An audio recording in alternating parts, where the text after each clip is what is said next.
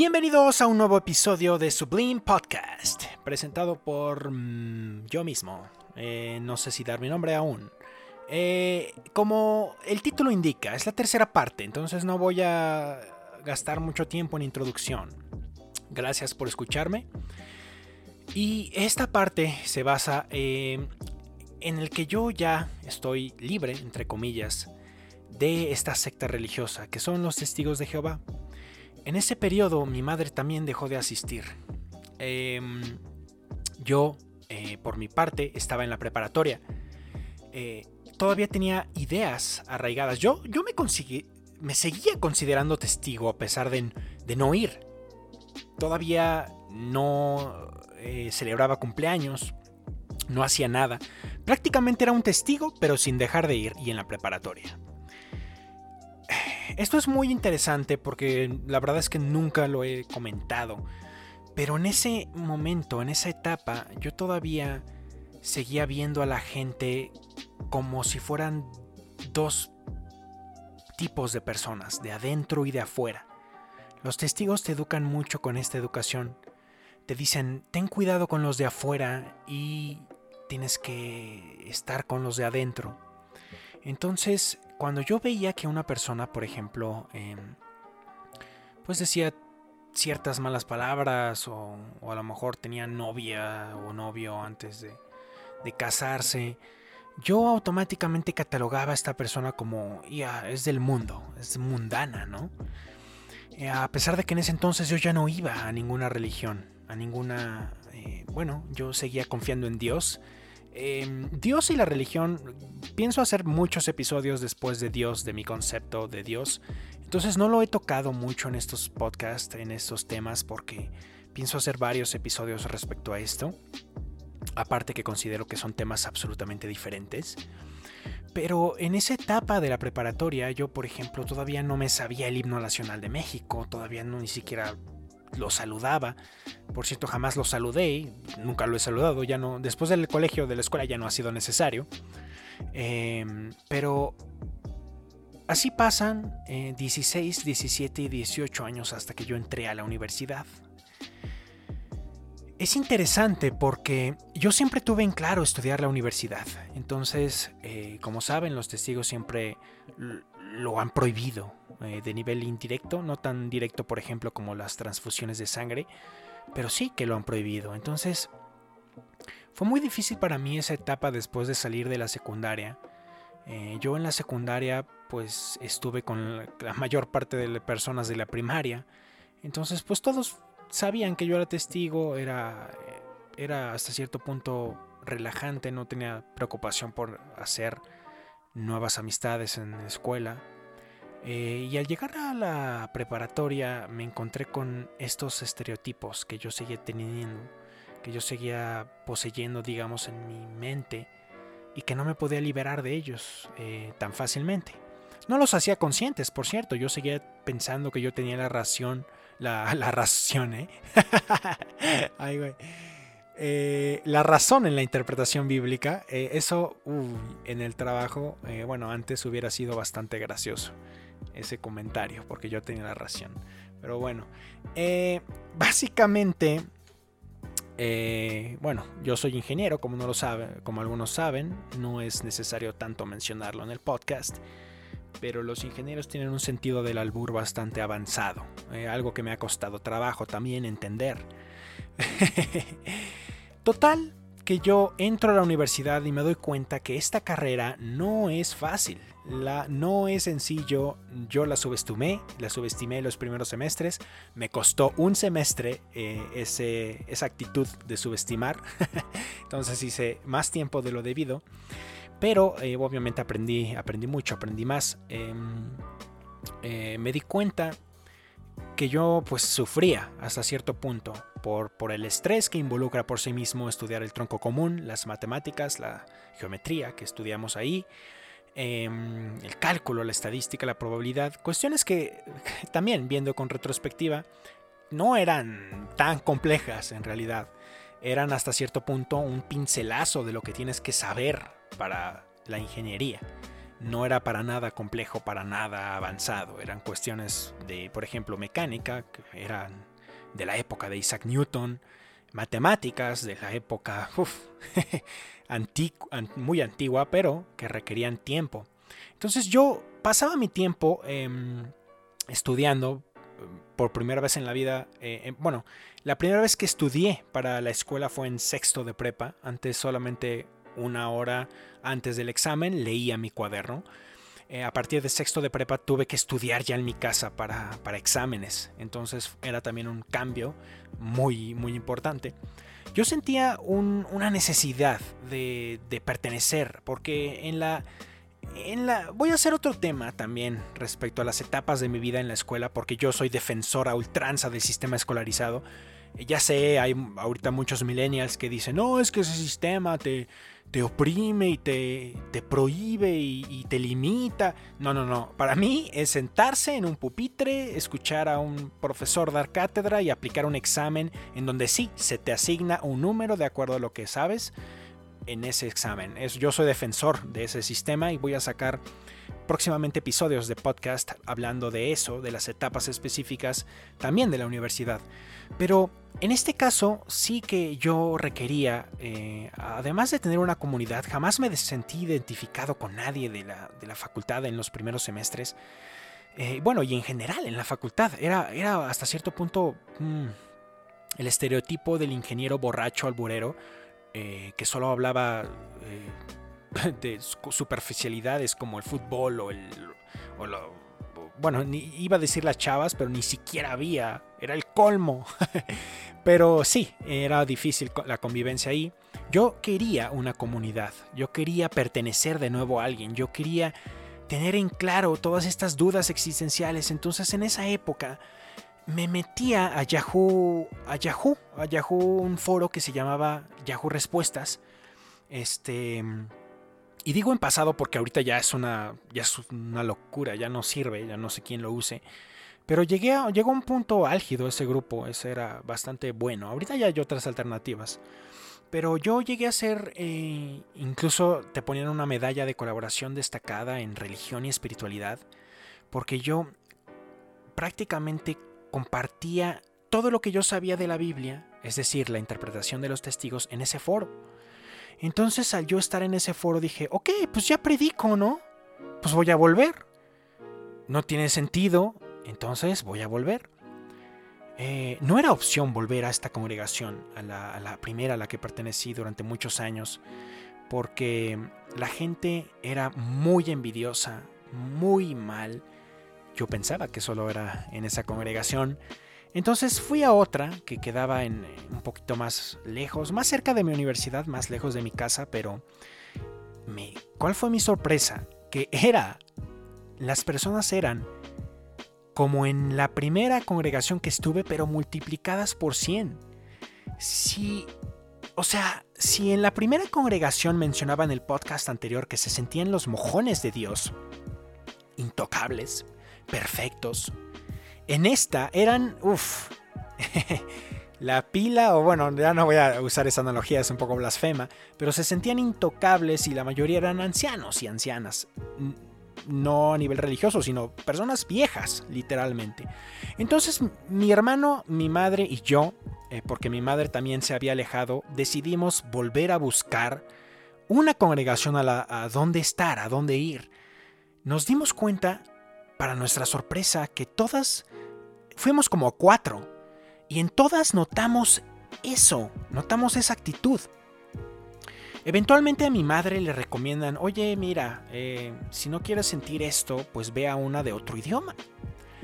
Entonces mi hermano, bueno, yo sabía inglés desde, desde lo estudié desde el kinder, y pues decidimos ir a una congregación de inglés, una congregación de inglés que quedaba en Coyoacán, que era mucho más liked, así le decíamos. Y sí, efectivamente, había personas universitarias que vestían un poco mejor y sobre todo que no andaban juzgando y criticando prácticamente por todo, todo el tiempo. Em, anécdotas anteriores era que mi estilo de cabello lo criticaban, eh, mi chamarra, todo. Era una locura y una, algo a lo que yo no quería volver. Ahora, volví a esta congregación de inglés, con la idea y con la esperanza de que iba a estar mejor todo. ¿Cuál fue mi error? Híjole. Al principio era como un sueño. Era te recibían con sonrisas, era tan bonito, otra vez tenía una comunidad, personas que yo creía buenas entre comillas, como si de alguna forma hubiera olvidado la experiencia que me enseñó que independientemente del grupo al que pertenezcas, puede ser bueno o malo. Incluso esa bondad y esa maldad es muy relativa en la mayor parte de los casos. Em, por ejemplo, alguien que hace una transfusión de sangre, ¿es bueno o malo? Pues depende de las circunstancias, no es tan fácil. Desde el punto de vista médico es bueno, pero los testigos lo condenaban con la expulsión y con la anatema. Prácticamente te, te rechazaban, pero bueno, afortunadamente yo nunca he tenido esa la transfusión y yo no vi algún ejemplo en el que resultara ni muerto por la transfusión. Pero, por ejemplo, al momento de volver con, en esta congregación de inglés, yo empecé a salir a predicar y yo, yo notaba cómo había jóvenes de mi edad, dos especialmente, y al, al tratar de entablar una amistad, porque bueno, yo pues ya había hecho amigos en la prepa, no muchos, la verdad, y en la universidad creo que ninguno, para ser 100% honesto. Pero claro, yo ya sabía cómo hacer amigos, este, cómo, cómo llevarme con una persona, a pesar de que todavía seguía yo mismo luchando en contra de los estereotipos, de cuando alguien pensara diferente. Cuando yo salí a predicar, me di cuenta de otras cuestiones que muchos de los testigos usan la predicación como medio para socializar. No lo usan para predicar necesariamente, sino en su, en su necesidad de querer predicar, más bien de, querer socializar, usan a la predicación.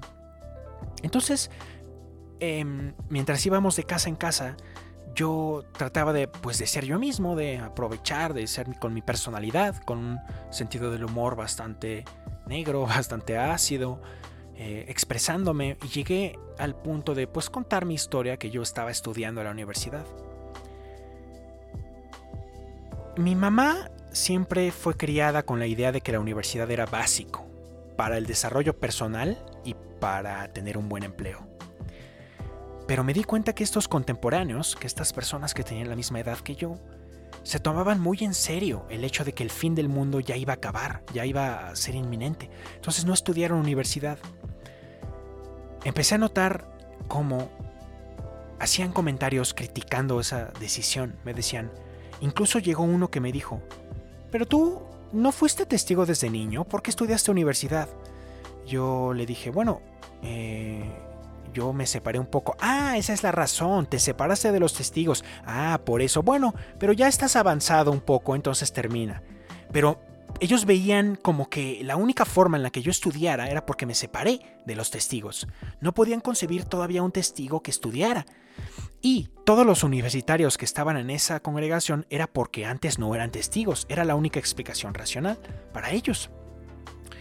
Total, que yo, em, como siempre me, gustó vestir de traje, la verdad, y siempre me gustó caminar por el vecindario, más particularmente pues el territorio de Coyoacán, que era en la nueva congregación de inglés, era, yo lo veía como la única forma de conocer mi comunidad. Eh, México, que es un país muy peligroso, eh, siempre lo ha sido, pero bueno, eh, hasta cierto punto los ladrones y los malandrines, si ven que tienes una Biblia en mano, estás con hermanas ancianas, con falda larga y con tu con traje y todo, bueno, pues hasta cierto punto te respetan y es una forma de ir un poco en paz caminando por la calle, caminando por México. Entonces a mí me gustaba eso. Em, yo decido bautizarme. Eh, ya yo en ese momento las únicas dudas que entraban en mi, en mi ser era la teoría de la evolución. Yo había leído muchísimos libros, entonces para mí era algo cierto.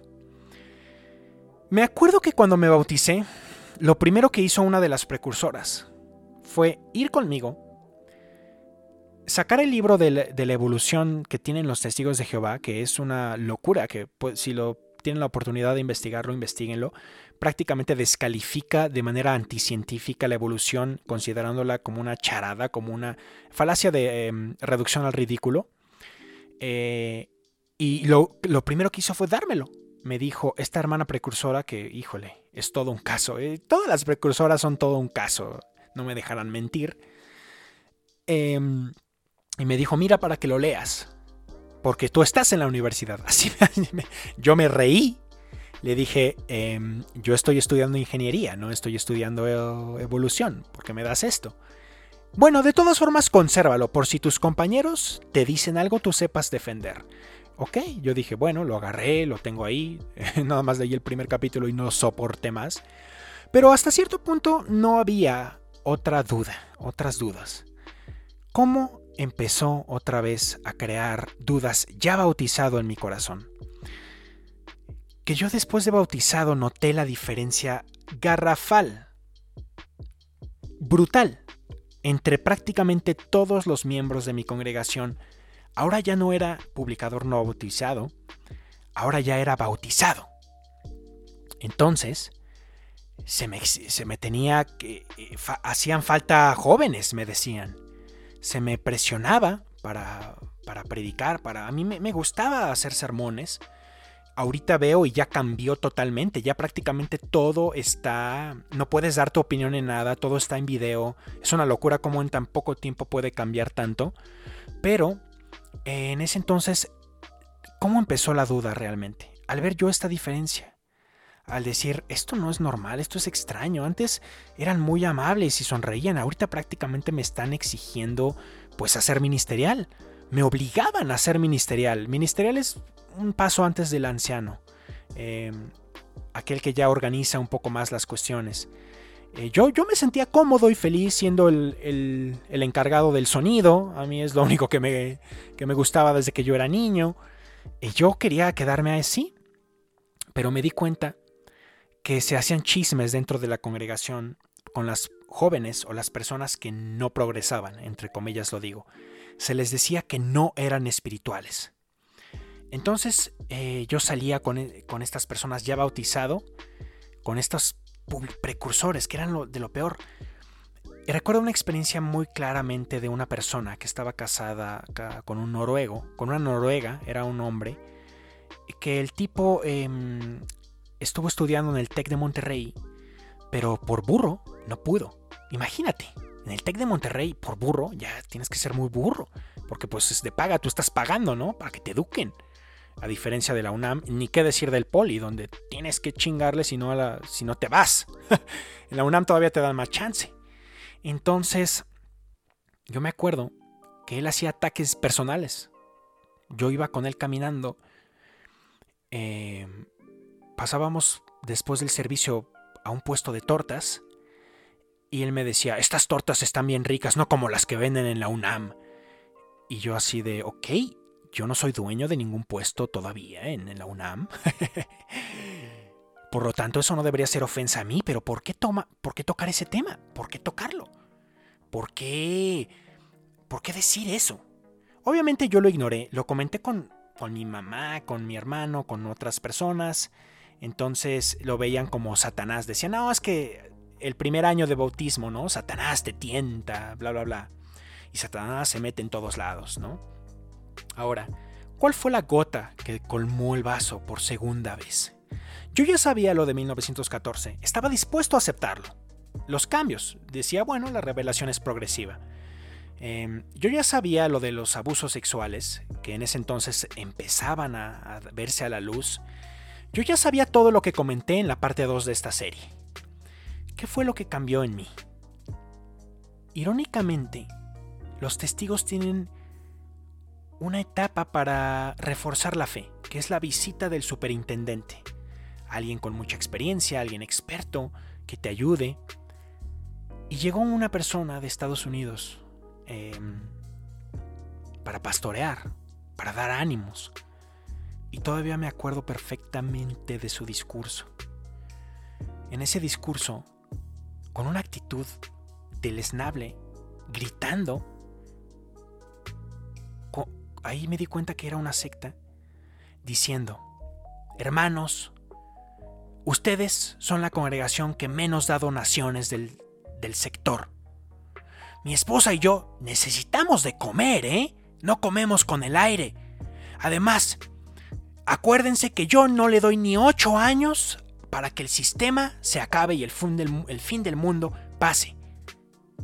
Entonces, si no predican, mínimo denos de comer. Así lo dijo. No miento.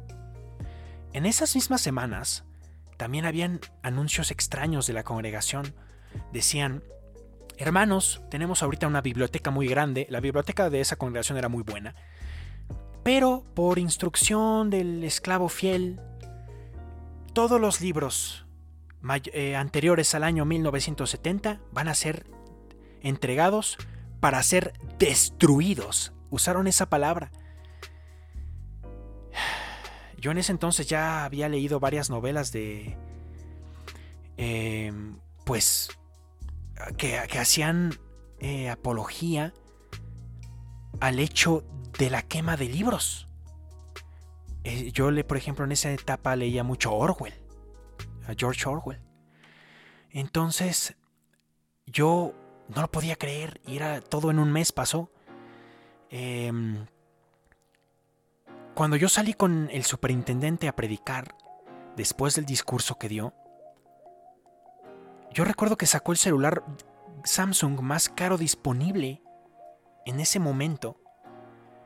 Y yo le dije, oh, wow, buen celular. Y él sonrió orgulloso, sí, ¿verdad? Eh, así. Ni siquiera se dignó a decir gracias a Jehová o gracias a Dios. Después de ese día, yo estaba convencido de que no iba a volver. Después de ese discurso del superintendente, después de esa quema de libros, yo ya no iba a volver. Y efectivamente le dije a mi mamá que yo ya no iba a volver. Aquí sucede una cuestión muy curiosa que voy a dejar para el próximo episodio. ¿Por qué? Por volví. No volví como ustedes imaginan. Pero no fue fácil esta vez salir. Cuando eres bautizado no es fácil salir a diferencia de cuando eres un no bautizado. Entonces, si llegaste hasta este punto, agradezco demasiado tu tiempo. Gracias por haber escuchado, nos vemos en el siguiente episodio de Sublime Podcast. Hasta entonces.